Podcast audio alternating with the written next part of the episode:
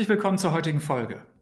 Heute ist bei mir zu Gast Andreas Wiener, der als Gründer, Geschäftsführer von Reporting Impulse schon seit vielen Jahren nicht nur mit uns bei BARC zusammenarbeitet, sondern auch Unternehmen im Bereich Data Literacy Training, Kompetenzausbildung in Unternehmen berät. Und deshalb aus meiner Sicht einer der besten Ansprechpartner überhaupt ist zu diesem Thema. Wir werden nicht nur über das Was, Wie und Warum von Data Literacy im Unternehmen sprechen, sondern auch ganz konkrete Tipps von ihm bekommen, wie man jetzt die Kompetenzausbildung im Unternehmen umsetzen kann. Und hat noch ein überraschendes Ergebnis, er erklärt uns auch, warum die traditionellen Ansätze für die berufliche Weiterbildung im Fall von Data Literacy gar nicht gut funktionieren. Viel Spaß mit der Folge. Hallo Andreas.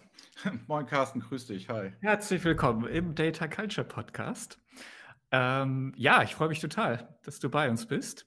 Einer der ersten Gäste. Insofern eine besondere Ehre. Aber das natürlich gleich vorweggeschickt. Wir machen ja auch zusammen einen Podcast, nämlich den Newscast, reden also einmal im Monat über die neuesten Entwicklungen im Data Analytics und AI-Markt. Und insofern freue ich mich sehr, dass du da bist.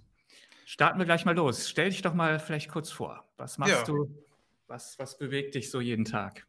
Ich bin Andreas Wiener, ich bin Geschäftsführer einer kleinen Managementberatung. Wir sind acht Leute und wir machen den ganzen Tag nichts anderes, als unsere Kunden zu beraten, wie sie Dashboards auf die Straße kriegen. Das sowohl in der Visualisierung als auch der technischen Umsetzung und vor allen Dingen, wo es heute auch ein bisschen darum gehen wird, über die Skalierbarkeit in großen Unternehmen, weil es hilft mir ja nicht nur ein Dashboard maßgeschneidert zu haben, sondern ich brauche ja ganz, ganz viele im Idealfall, damit ich data-driven werden kann. Absolut. Spannendes Thema. Bevor wir da einsteigen, wollen wir noch ein paar Fragen stellen, um dich vielleicht auch noch ein bisschen besser kennenzulernen. Die erste wäre, was begeistert dich eigentlich an deinem Job?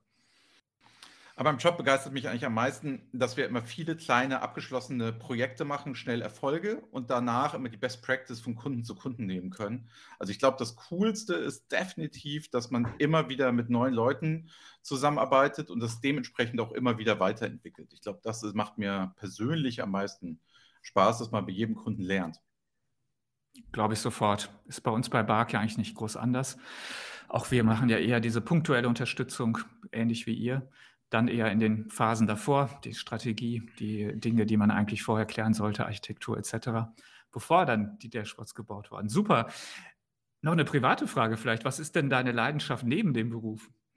Ja, ich habe eigentlich zwei große Leidenschaften. Ähm, was mich schon ganz lange begleitet, sind ähm, Air Jordans, also Sneaker. Früher sagte man mhm. Turnschuhe dazu, die ich halt als 15-jähriger Junge getragen habe und die jetzt im Wert extrem gestiegen sind. Und ich bin tatsächlich Sammler über die letzten Jahre geworden. Das ist die Air Jordan 4 Retro Edition.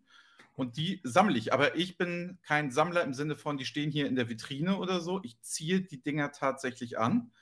Und dann das Zweite, was sich daraus entgeben, ergeben hat, ist, ich bin jetzt mittlerweile sehr aktiv in NBA Top Shot. Das heißt, ich sammle dazu auch noch im großen Stil NFTs mittlerweile und investiere dort massiv in NBA-Momente. Das ist richtig verrückt, Carsten. Das ist ja, richtig, ich das ist richtig hart. Ja, ja, aber macht viel Spaß. Auf jeden Fall. Nee, aber passt, passt auf jeden Fall. Also ich habe ja einige Söhne im richtigen Alter und ähm, ich biete zum Beispiel auch mit, ja, auf die neu zu droppenden Sneaker. Ah, schau an. Insofern, äh, ja. Und da gibt es auch wirklich tolle Sachen. Insofern bin ich jetzt kein Sammler, aber ähm, kriege das schon mit. Und äh, tatsächlich, äh, die Weihnachtsgeschenke sehen bei uns auch so aus. Das größte Glück ist also dann, wenn man einen der seltenen Sneaker kriegt und dann verschenken kann. Insofern kann ich das gut nachvollziehen. Was sehr schwierig ist. Sehr, sehr ja, ja, ja, ist ja eben. Ist wird ja äh, entsprechend verlost und wie auch immer. Aber wenn man dann welche hat, ist das umso, die Freude umso größer. kann ich gut nachvollziehen. Und NFTs, ähm, tatsächlich interessiert mich ja auch ein bisschen für Kunst. Hab hier auch im Büro, haben wir immer wieder wechselnde Ausstellungen und das ist ja tatsächlich eine interessante Diskussion, wo die Kunst hinläuft und da sind NFTs sicherlich auch noch was. Und äh, in dem Sinne, Spannend, spannend. Was hast du zuletzt so neu für dich entdeckt? Was gab es so äh, beruflich oder privat? Einfach nochmal Was, was hat dich in letzter Zeit da, was ist dir Neues un untergekommen? Ja, ich glaube, was mir neu untergekommen ist, ist, gut, das ist jetzt ein bisschen banal, wir merken das ja alle, dass wir alle viel digitaler werden. Ne? Mhm. Und wir reden alle über das Metaverse und so weiter und so fort. Ich glaube, wir sind da schon. Das heißt, für uns beide ist es ja auch völlig normal, uns von Stream zu unterhalten. Mhm. Es ist völlig normal, auch auf dem Handy ganz anders damit umzugehen, schneller zu sein. Also was ich so neu für mich entdeckt habe, ist definitiv, dass ich jetzt gewohnt bin, jetzt nur noch digital zu arbeiten. Das konnte ich mir in meiner zehnjährigen Beraterlaufbahn niemals vorstellen. Gerade bei Workshops, viel Präsenz, viel viel unterwegs sein, immer mit Leuten, Konferenzen, auf deinen Konferenzen habe ich ja oft gesprochen und dass das jetzt mhm. alles digital ist und wir haben ja jetzt auch mal komplett gestreamt. Du warst ja auch zu Gast bei uns, hast die Keynote gehalten und haben eine Woche durchgestreamt. Das ist so das, was ich merke. Jetzt ist es so in die DNA übergegangen und es ist auch der beste Weg, was wir merken für unsere Kunden. Wir sind viel, viel schneller, wir sind viel agiler und wir können ganz schnell mal in 15 Minuten oder einer Stunde Termine machen auf dem Prozess und eben nicht mehr, wir kommen jetzt acht Stunden vorbei und machen einen Workshop und alle müssen irgendwie koordinieren, sondern man ist viel näher am Kunden durch die Ferne. Das habe ich komplett für mich neu entdeckt und das ist wirklich ein Riesenvorteil geworden. Also für alle beteiligten Personen. Das ist wirklich diese Neuentdeckung, nicht nur für uns, dass wir nicht mehr reisen müssen. Ja, absolut. Also ich, wir sehen das auch. Ne? Also Beratung hat sich verändert. Man hat sicherlich nochmal neu ausgelotet, was ähm, man persönlich machen sollte und vielleicht sogar muss und was aber auch eben nicht persönlich viel besser geht und ähm, zum Wohle aller. Ne? Viel weniger Reisen, viel weniger sinnlose Meetings, ja, wo auch zum Teil ja die Kunden nur drin gesessen haben, weil sie mussten. Und also ich bin da voll bei dir. Da haben wir sicherlich auch uns zum Positiven verändert, aus ganz unterschiedlichen Sichtweisen. Und äh, insofern, ja, geht es uns da ähnlich. Steigen wir ein ins Thema. Die, wir hatten uns vorgenommen, Data Literacy, gerade eben so Skalierung in großen Unternehmen, was wir auch sehen, was viele bewegt. Und dieser Data Culture Podcast soll ja die, diese, die Brücke schlagen letztendlich zwischen Technologie, Menschen, Organisation. Und da ist natürlich das ganze Thema Weiterbildung, Kompetenzausbildung ganz, ganz zentral. Und äh, deshalb würde mich da zum Start mal interessieren, wie so sein, dein Blick aufs gesamte Thema ist. Also Data Literacy, um das vielleicht mal von meiner Seite aus zu sagen, ist selbst im englischsprachigen Raum ein schwieriges Wort. Ja, selbst da gibt es eine Diskussion, ist das überhaupt das Richtige? Weil das ja im Grunde sagst du ja, wenn du das nicht bist, bist du Analphabet und das ist ja Quatsch. Ja? Also jeder hat ja irgendeine Form von Data Literacy, die ist ja mehr oder weniger ausgeprägt.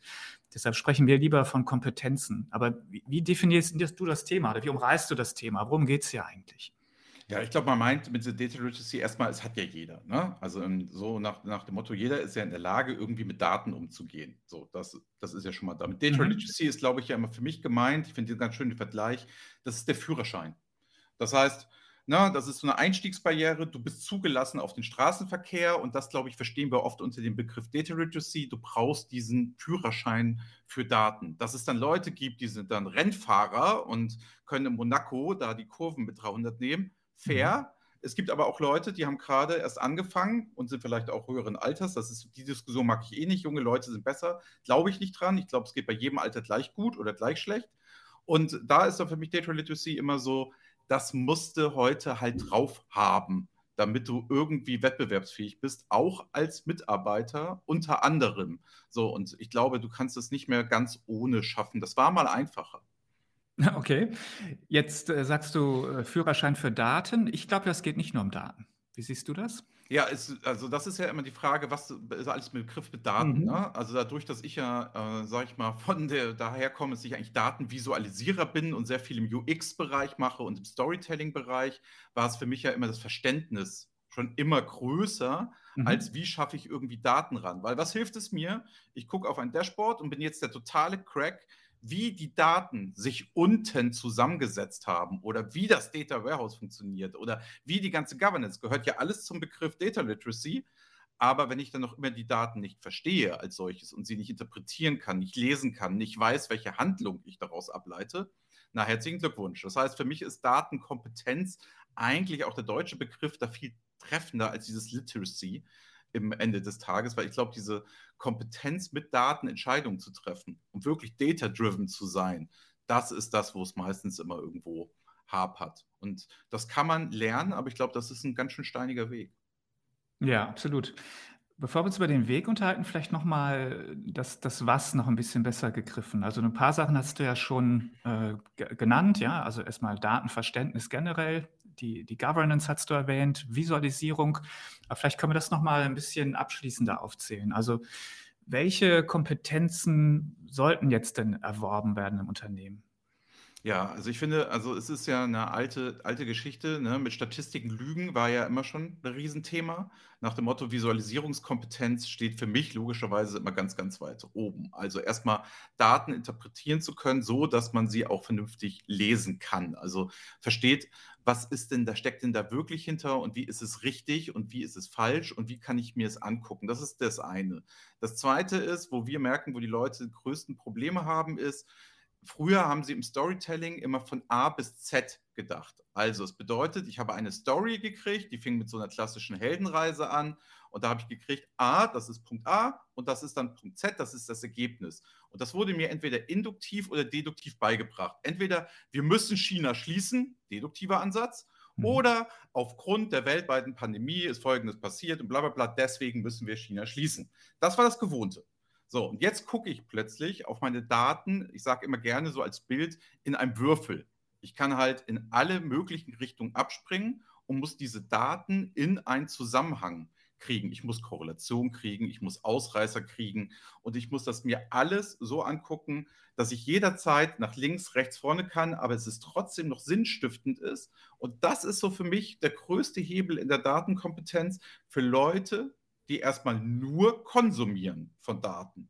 Und da ist eine ganz große Herausforderung und das wird bei dem Thema Data Literacy aus meiner Sicht auch ab und zu mal ein bisschen vergessen, weil wir ja immer logischerweise immer erstmal darüber reden, wie werden die Techniker und die Leute, die es schon verstehen, noch technischer. So, also dieser ganz, ganze Anfang, was mache ich überhaupt mit Daten, da hapert es, glaube ich, schon in vielen Unternehmen. Da ist, glaube ich, immer so der Knackpunkt. Also sagst du ganz äh, rudimentär sozusagen für alle erstmal zu erklären, was haben wir überhaupt, was kann man damit überhaupt machen und was ich immer wichtig finde, auch zu erklären, äh, warum machen wir das überhaupt? Also was ist, was für Nutzen kann ich denn überhaupt daraus ziehen? Weil wenn ich das ja nicht verinnerliche, dann werde ich ja unheimlich viel Potenzial auch verschenken letztendlich, oder? Ja, es ist halt auch immer dieses, ähm, ich kann mich daran erinnern, oh, das ist schon Jahre her, ne? Da haben wir damals auf Excelsius, haben wir, haben wir dort Dashboards gebaut für einen großen ähm, Einzelhändler, nee, Versandhandel, Versandhandel. Und dort sagte dann damals der CFO zu mir, das, was Sie mir jetzt hier zeigen, super, aber das weiß ich ja schon alles. So, das heißt, ja, habe ich gesagt, aber wir haben das jetzt hier damals in wenigen Wochen hingestellt und wir haben es vorher nicht gewusst und können es jetzt auch sehen. Jetzt ist das Potenzial da, dass es mehrere Leute sehen können und mhm. nicht nur das CFO. Und diese Diskussion hatte ich halt schon vor zehn Jahren, weil für den war das alles nichts Neues. Der war so tief drin im Business, der kannte sich aus und hat, war kein Aha-Effekt. Aber diese Bereitstellung auch für die Masse, Data Literacy bedeutet für mich auch immer, dass ein Unternehmen nicht eine einzelne Person, der für absolute Data Literacy-Experte oder das Geschäft geht, sondern die Zugänglichkeit für von Daten für Mitarbeiter, egal ob sie im Thema drin sind oder nicht. Und dafür brauche ich Kompetenz sowohl bei Menschen als auch in der Technologie, die sie bereitstellt. Okay, finde ich ganz, ganz wichtiger Aspekt. Ähm, also das heißt, das eine ist Datenkompetenzen da weiter zu treiben, weiter auszubilden, wo sie schon sind. Also sagen wir so, den ganz typisch auch bei BARC einer der am besten weiterlaufenden äh, Weiterbildungen bei uns ist sozusagen Business Analysten weiter in Data Science zu schulen, also eben auch die fortgeschrittenen Analysemethoden dabei zu bringen. Aber, und jetzt ganz wichtig, nicht nur das zu tun, das wäre vielleicht auch so ein bisschen klassischer Ansatz, ja, dass natürlich die Experten sich immer weiterbilden wollen oder sollten, aber eben das Ganze in die Breite zu tragen, sozusagen für jedermann im Unternehmen, um daraus dann die, den Nutzen des datengetriebenen Unternehmens tatsächlich auch schöpfen zu können. Aber was heißt das jetzt konkret? Also wie, wie kriege ich das denn hin, das ins ganze Unternehmen zu tragen? Gibt es da, gibt's da Ideen, gute Ansätze, die du gesehen hast? Vielleicht ein paar Beispiele? Gut, ich habe natürlich erstmal, vielleicht fangen wir so an. Ich habe erstmal nichts dagegen, wenn man Management-Dashboards baut. So, das mhm. ist oft eine Anforderung, kommen Leute oft zu uns, dann heißt es, wir machen es sofort für den C-Level. So. Ähm, das ist nicht ähm, die, ich sage mal, das Projekt wird nicht so aufgesetzt, dass man vorher denkt, was hat den größten Impact auf ein Unternehmen, sondern man geht wieder typisch hierarchisch vor. Man sagt sich, die da oben kriegen jetzt erstmal Dashboards. So. Das sind aber oft sehr aggregierte Zahlen und oft KPIs. Alles wichtig, muss ich alles tun. Aber es ist ab und zu nicht der höchste Hebel, strategische Dashboards zu bauen, wo ich meine Entwicklung über die Zeit sehe, wo ich dann sage, ah, wie machen wir das und so weiter. Alles fair, alles gut, sondern operativ sind die Schätze eigentlich viel, viel größer. Und das wird in Unternehmen oft unterschätzt. Das heißt, operativ schnell die Hilfe für einen Controller oder Einkäufer oder Sales Manager oder wer auch immer, der schnell Entscheidungen treffen kann und bessere und auch sofort was ändern kann. Das sind so Dashboards, wo ich immer sage, da hat Datenkompetenz einen viel größeren Hebel und momentan ist es leider noch so, was ich bei vielen Kunden betrachte, man geht wieder hierarchisch vor. Man geht wieder wie im Wasserfall vor. Wir machen das von oben nach unten. Und dabei sollte man vielleicht sich erstmal die Cases aussuchen, wo können wir am schnellsten was mit tun. Und da fehlt es oft in Data Literacy, dass man die Kompetenz nicht hat. Was kann ich mit den Daten machen? Verstehe ich ja auch, weil man hat ja jahrelang immer nur gesammelt, gesammelt, gesammelt, gesammelt. Dann mhm. hatten wir so das Zeitalter von, jetzt müssen wir aber mal was mit den Daten machen. Kannst du dich auch noch daran erinnern? Wir haben die doch alle, warum machen wir daraus nichts? Mhm. Und jetzt müsste man eigentlich einen Schritt weitergehen und sagen, was sind die Business-Fragestellungen, die wir mit Daten verbessern können? Das dann runterbrechen und das egal von der Hierarchiestufe. Und dadurch kriege ich halt einen viel größeren Impact, weil was heißt das ganze Unternehmen? Vielleicht muss es gar nicht das ganze Unternehmen sein, sondern da, wo es am meisten Impact hat. Das finde ich, glaube ich, das ist das Entscheidende. Und das gehört mhm. zur Datenkompetenz. Wo können Daten mir wirklich helfen? Mhm. Okay, also äh, voll einverstanden. Das heißt auch auf jeden Fall in die einzelnen Fachprozesse reingehen, auch die operative Ebene ähm, mit einbeziehen. Aber jetzt nochmal konkret. Also was, was für Kompetenzen wären denn jetzt so die wichtigsten? Oder was wäre deine Top 3? Also was, was müssten wir sozusagen zuerst angehen, weil das Feld ist ja riesig. Wir haben ja schon gesagt, Datenkompetenz, Analysekompetenz, Visualisierung und so weiter und so weiter. Also man kann ja, hat ja unglaublich viele Dinge, die man jetzt äh, da an Kompetenzen erwerben kann. Aber womit sollte man vielleicht starten? Was ist das Wichtigste? Was hat den größten Hebel, gerade wenn ich jetzt in die Breite gehen möchte? Ja, also die, den größten Hebel jetzt bei den Mitarbeitern selber oder für, für Data-Driven Company zu werden? Ja, fangen wir bei den Mitarbeitern an. Also das ist ja das, wo ich ja tatsächlich konkret Kompetenz ausbilde. Also mein, meine Idee ist ja zu sagen, wenn ich eine Datenkultur schaffen will im Unternehmen, dann kann ich das ja gar nicht direkt tun. Ich kann sie ja nicht kaufen oder verordnen, sondern die muss sich ja entwickeln. Und da ist ja Data Literacy, also diese Kompetenzausbildung, ganz, ganz entscheidend. Also würde ich sagen, ich muss ja schon bei den Einzelnen anfangen, was Konkretes auch anbieten. Und daraus entwickelt sich dann vieles. Ja, Deshalb also würde ich bei dem, ja. beim Individuum anfangen. Genau, also ganz wichtig ist, glaube ich, erstmal, ne, was ihr ja auch immer gerne sagt, die Unternehmensstrategie ist die Basis dafür, dass man eine Datenstrategie entwickelt. So, das mhm. heißt, womit ich anfangen muss, was immer kläglich komplett vergessen wird, ist, dass warum bilden wir denn jetzt hier in Data Literacy aus? Das heißt, ich muss erstmal ein klares Bild von der Datenstrategie zeichnen. Und das muss ich jetzt nicht in so einem Quatsch mit Vision und Vision und bla Gedöns. Das ist alles immer Worthülsen. Da steht eigentlich nur immer, wenn ich das lese, drin, wir möchten datengetriebener werden, um bessere Entscheidungen zu treffen. Sorry, da habe ich keinen Bock drauf. Das, auch als Mitarbeiter überzeugt mich das nicht. Das heißt, ich muss erstmal die Datenstrategie, muss ich mir schon mal ein paar Momente, vielleicht 15 Minuten doch mal gönnen, um am Anfang so eines Workshops oder mal ein Video aufnehmen und es rausspielen, was haben wir hier perspektivisch vor mit Daten? So. Und da muss ich mich vielleicht einmal hinsetzen als derjenige, der es verantwortet. Und das ist für mich auch wichtig, dass das nicht externe Berater machen. Die kann man zu Spezialthemen wieder dazu nehmen und als Experten so im Podcast oder nochmal ein Video dazu. Gerne, fair. Aber diese Datenstrategie, die muss klar definiert werden. Und da geht es, ich, ja, das Wort ist ein bisschen Unwort geworden, aber es geht um Purpose. Das heißt, warum machen wir das hier eigentlich alles? Was wird denn besser dadurch? So, und die Leute haben ja erstmal, wenn sie hören, Daten, weil wir ja immer wieder diese ähm, Horrorszenarien haben. Die AI schafft alles ab, die Daten schaffen alles ab, wir sind alle Lasern und alles wird gefährlich. Die Leute verstehen nicht, es wird alles besser. Es wird alles dadurch besser. So, und da ist es halt für mich so erstmal diese Datenstrategie. So, und da muss man jetzt auch nicht sagen, hey, ihr könnt alle euren Job behalten. Nein, da muss sein, da muss auch ganz klar ausgesprochen wird, euer Job ändert sich kolossal. Und deswegen machen wir hier die Weiterbildung. Und wir machen die Weiterbildung nicht, weil alles so toll ist und alles so großartig ist. Nein, wir machen die, um die Wettbewerbsfähigkeit zu zeigen und besser zu werden und damit ihr auch besser werdet. Und das ist für mich so ein Change im Mindset, so nach dem Motto, man mhm. dürfte nicht sagen, hallo Freunde, die Datenstrategie ist dafür da, keine Angst, ihr seid trotzdem noch wichtig. Nein, loslegen, weiterlernen, wir müssen hier alle vorangehen und wer hier nicht mitmacht, der fällt hinten runter. Das heißt, wenn du mich nach drei Punkten fragst, wäre für mich die erst aller, allererste Klarmachen der Datenstrategie und da ehrlich sein, authentisch sein und mhm. nicht irgendwie weichgespült, sondern echt sagen, wir sind im Zeitalter der Veränderung. Es ist das, das ist die nächste Dampfmaschine. Und das muss man einfach auch so aussprechen. Die Leute hatten noch Angst vor der Eisenbahn und die Leute hatten noch Angst vor dem Buchdruck und dachten, Lesesucht, das ist alles gefährlich. So. Und das muss ich aber klar aussprechen, wir sind in einem Wandel und das müssen Unternehmen tun. So, mhm. damit habe ich erstmal so einen Moment, glaube ich. Dann nimmt dich auf jeden Fall schon mal jeder ernst, so als Data Literacy. Oh, das ist wichtig. Oder man kriegt Widerstand. Das ist auch cool. Passiert ja auch was. Reibung schafft mhm. Wärme.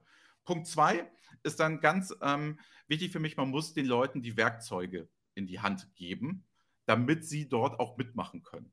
Und das vermischt sich auch mit meinem Punkt 3, immer vom Ergebnis her denken. Das bedeutet, man muss immer sagen, was ist jetzt der Impact? Was ist der Value? Wie machen wir das? Und mit diesen Werkzeugen kannst du es lösen. Das ist das Bild, das wir nachher haben. Das hängt an der Wand. Hier ist der Hammer, hier ist der Nagel. So schlägst du es rein. Und auf der Ebene würde ich auch immer bleiben, weil alles andere ist dann auch immer sehr individuell aber nur in irgendeiner Form zu sagen, die Leute müssen jetzt Tools können und damit werden sie datenkompetenter. Nein, sie müssen wissen, was das Ziel ist und dann sich die geeigneten Tools dafür suchen. In so einem Werkzeugkoffer ist ja auch mehr als ein Hammer. So, und dann kriegt man auch bessere Ergebnisse. Hundertprozentig. Ja, absolut. Also sehe ich tatsächlich auch äh, noch öfter, ähm, dass so Data Literacy-Programme eigentlich auf ein Tool-Ausbildungsprogramm reduziert werden. Ja was aber natürlich viel zu wenig ist.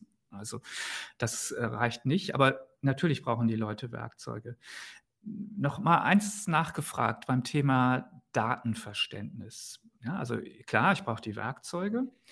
Wir erleben aber, dass das eins der, der wesentlichen Probleme ist. Ne? Also ich, ich äh, weiß gar nicht, was es überhaupt gibt. Oder selbst wenn ich jetzt mal Zugriff kriege oder dann vielleicht einen Katalog bekomme, dann verstehe ich aber immer noch nicht, was ich damit machen kann. Gibt es da Ideen, Tipps und Tricks? Was, wie kann man da vielleicht noch besser werden oder genau diesen Knackpunkt den, den Menschen einfacher machen? Es ist, glaube ich, der Schlüssel zu allem heutzutage ist Prototyping. Also es mhm. bedeutet nicht in einem theoretischen Konstrukt Leute ausbilden. Also wenn, wenn eure Data Literacy Schulung anfängt mit Wikipedia sagt auf der Folie Data Literacy, könnt ihr aufstehen und gehen dann ist es schon vorbei. Also wenn es jemand mit Definition macht oder wenn es heißt, wir machen auf einer abstrakten Ebene jetzt hier acht Stunden lang Data Literacy, dann könnt ihr gehen. Das wäre so, als würde ein Auszubildender am ersten Tag in den Handwerksbetrieb kommen und der lernt die Historie des Handwerks und was da alles passiert. Nee, was passiert denn da? In Wirklichkeit ist es so, der geht zwei Tage zur Schule und der macht, steht drei Tage auf der Baustelle. Und dieses Verhältnis sollte man genauso, aus meiner Sicht, was sich ja über Jahrhunderte auch im Handwerk etabliert hat, warum, deswegen haben wir ja gute Handwerker und auch gutes Handwerk, auch Bäcker und so weiter, sollte man auch eher auf Unternehmen. Es ist viel bequemer, theoretisch darüber zu reden, als etwas zu tun. Und der Schlüssel dazu ist Prototyping. Ich kann in Daten ja nichts kaputt machen also diese typische Angst, die meine Mutter noch hatte, oh, lösche ich jetzt das Internet, ne? Das ist ja vorbei. So, das heißt, einfach loslegen, machen. Das heißt, jetzt probiere ich erstmal ein Werkzeug. Da ist es mir auch mal völlig egal. Also wir machen schon seit Jahren bei Siemens die Ausbildung, das heißt Smart Data to Business und mhm. bilden da Leute aus, die relativ unbedarft sind. Und das ist nicht toolspezifisch. Da darf jeder das Tool mitnehmen, das er hat. Und wenn er keins hat, wird eins von uns bereitgestellt. Da haben wir sehr gute Erfahrungen gemacht. Die arbeiten auch alle in verschiedene Tools in der Zeit, in den drei Tagen. So, und da kann man aber trotzdem dann die Ergebnisse Schritt für Schritt. Problem ist, dass ja die Leute, die ausbilden, meistens auch immer nur ein Tool drauf haben. Das heißt, man ist immer über das Tool ja auch selbst gekommen. Auch viele Beratungen sind ja spezialisiert, anstatt eben auf diese Data Literacy abzuhängen und sagen, das Tool ist erstmal egal und das machen wir zusammen. Deswegen heißt es für mich, Data Literacy Schulung ist immer Prototyping, immer loslegen und schnell Ergebnisse erzielen, weil das schafft die Identifikation. Das ist mein Tipp. für die Leute, dass sie erstmal was geschafft haben. Und bitte nicht auf irgendwelchen Pseudodaten, die dann irgendwie gut zusammenpassen und wo alles super ist und alles großartig ist, sondern im Vorfeld schon auf Unternehmensdaten. Kleiner Tipp, vielleicht nicht gerade die HR-Daten nehmen oder die Daten, wo riesen Governance hinter ist und Rechtekonzept, vielleicht mal ein bisschen was, was eher allgemeingültig ist, aber eine hohe Identifikation. Oh, das funktioniert ja bei uns auch. Und das hat einen riesen Impact, Carsten, mhm. auf mhm. die Leute, wenn sie sehen, das geht bei uns auch, weil jedes Unternehmen hält sich erstmal für besonders, was sie auch sind, mhm. aber nicht so besonders, dass sie nicht mit Daten arbeiten können. Absolut. Ja, also das führt uns äh, genau zu diesem Komplex, äh, wie mache ich es denn? Wie, wie setze ich denn das jetzt letztendlich um? Also Prototyping, das wäre ja so Workshop-artig, unter Anleitung selber etwas tun, wissen wir alle, da lernt man dann auch am meisten. Also nur durchlesen äh, reicht garantiert nicht, sondern wenn man dann wirklich mal die Hände dran gelegt hat, dann, dann behält man es auch. Also sicherlich eine, eine sinnvolle Lernmethode.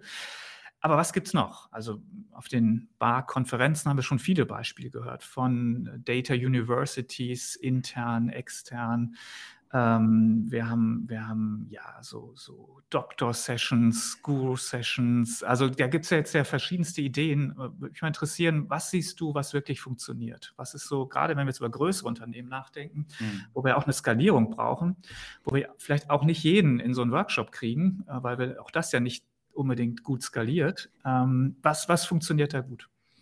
Also was ähm, was ich, ich fange mal andersrum an, was überhaupt nicht funktioniert. Mhm. Zu seiner HR oder University zu laufen und zu sagen, wir machen jetzt ein Programm, filmen das vorher ab und spielen das aus und verstecken das im University-Katalog irgendwo und sagen, wir haben ja alles gemacht und dann kann es gebucht werden. Kann ich aus eigener Erfahrung sagen, ne, das funktioniert nicht. Okay. Allein, weil die Mitarbeiter es nicht finden. Das zweite ist, weil die HR selber keine Data Literacy hat. Das bedeutet, die wissen gar nicht genau, was da passiert. Wenn ich unsicher bin, was tue ich? Ich setze wieder aufs Tool und dann kommt wieder Toolschulung bei raus. Das heißt, das ist der schlechteste Weg aus meiner Sicht. Und er hat auch die höchsten Einstiege. Jetzt bist du jemand in der BI-Abteilung, willst es vorantreiben, willst es machen und mhm. läufst über die HR. Die musst du erstmal alle mitkriegen, die musst du erstmal ausbilden. Das heißt, du müsstest erstmal einen Workshop für die machen, was das bedeutet. Und damit bist du ja schon ewig gefangen. Würde ich auf gar keinen Fall tun. Dann das Zweite, was ich äh, komplett gemerkt habe, was scheitert, ist Train-the-Trainer-Ansätze. Halte ich überhaupt nichts von. Das ist die Utopie, dass ein Mitarbeiter den Job eines Beraters machen könnte. Das bedeutet, dass die Leute gut werden und Wissen weitergeben können. Fair. Glaube ich jetzt, habe ich auch ganz oft erlebt und einige sind auch recht Highflyer und super aber dass sie dieselbe Qualität in der Ausbildung von Menschen hinkriegen, wie Leute, die das hauptberuflich machen, funktioniert einfach nicht. Das heißt, das verwässert immer, das geht immer nicht und so weiter und so fort. Hm, jetzt stehe ich da, ne, Carsten? Was muss er jetzt? Das ist schlecht erstmal. Ne? Ja, das waren mich eigentlich ja schon die Ansätze, die man am häufigsten hört. Ja. Genau. Das sind ja auch okay. das, was sich am besten verkauft. So muss man ja, ehrlich sagen. Es hört sich ja am schönsten an. Ja, ist vielleicht auch so am einfachsten. Ne? Also, genau. Okay, also das geht schon mal nicht. Spannend. Genau. Und dann ist, das, jetzt pass auf, da ich, komme ich jetzt zu. Dann ist es so, der Einkauf sagt, kauf doch ein paar Schulungen. Das kriege ich vielleicht noch irgendwie durch mit dem Budget. Mhm. So, und dann heißt es, ich kaufe ein paar Schulungen und mein Gewissen ist rein. Komm kurz hin, funktioniert auch nicht. Es geht alles rein, alles wird vergessen. Was richtig gut funktioniert ist, das erfordert aber Mut und das erfordert halt auch Durchhaltevermögen. Kleine Lerneinheiten, immer genau da, wo es weh tut. Das heißt, ich muss mir einen Partner suchen, der mich langfristig betreut. Und da rede ich jetzt nicht darum, Berater, die irgendwas anderes nebenbei machen und acht Tage, die ähm, acht Stunden, die, die ähm, acht Stunden pro Tag dort rumsitzen und zwischendurch ein bisschen ausbilden, sondern Leute, die dezidiert auf dem Weg des Prototypings, auf dem Weg der Umsetzung immer genau dann da sind, wenn Probleme entstehen und man Fragestellungen hat. Und dann umgekehrt aber auch dieses Wissen sofort wieder treiben und in die Gesamtorganisation reinkippen. Das heißt, wir haben super Erfahrungen gemacht. Einmal die Woche, zwei Stunden Termin, wo es um Tool ging, Datenkompetenz, Visualisierung. Und da konnte jeder vorbeikommen, wann und wie er wollte. Dann kurze Recaps machen für Leute, die nicht da waren, wo es nochmal kurz in einer halben Stunde am Freitag nochmal zusammengefasst wurde. Dann alles aufzeichnen Wenn die Mitarbeiter das nicht wollen, dann vielleicht nur, was die Trainer gesagt haben am Anfang und am Ende, ist auch ganz gut. Und kleine Snippets für die Mitarbeiter machen, wo Probleme, die aufgetaucht sind, das zu tun. Und dann die Highflyer selber vorstellen zu lassen, jede Woche. Hey, wir haben das geschafft, wir haben das gemacht und so weiter. Ich helfe dir gerne. Das heißt, das ist nicht der Train-the-Trainer-Ansatz, dass ich mir jemanden komplett ausbilde und der alles können muss, sondern der, der das gut gemacht hat oder diejenige, kann nachher angesprochen werden. Hey, kannst du mir nochmal helfen? Und sind wir mal ehrlich, so läuft es im Büro. Ihr habt das doch hingekriegt und ich habe das jetzt nicht wiedergefunden, bevor ich wieder einen teuren Trainer, der mit drei Klicks und so weiter und so fort.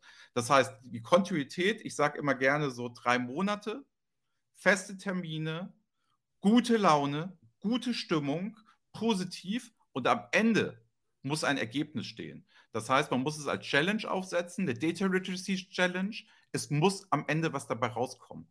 Nicht irgendeine Ausbildung im Sinne von, wir haben das jetzt alles mal gelernt, sondern dieses, wir haben alle hier was zusammen gemacht.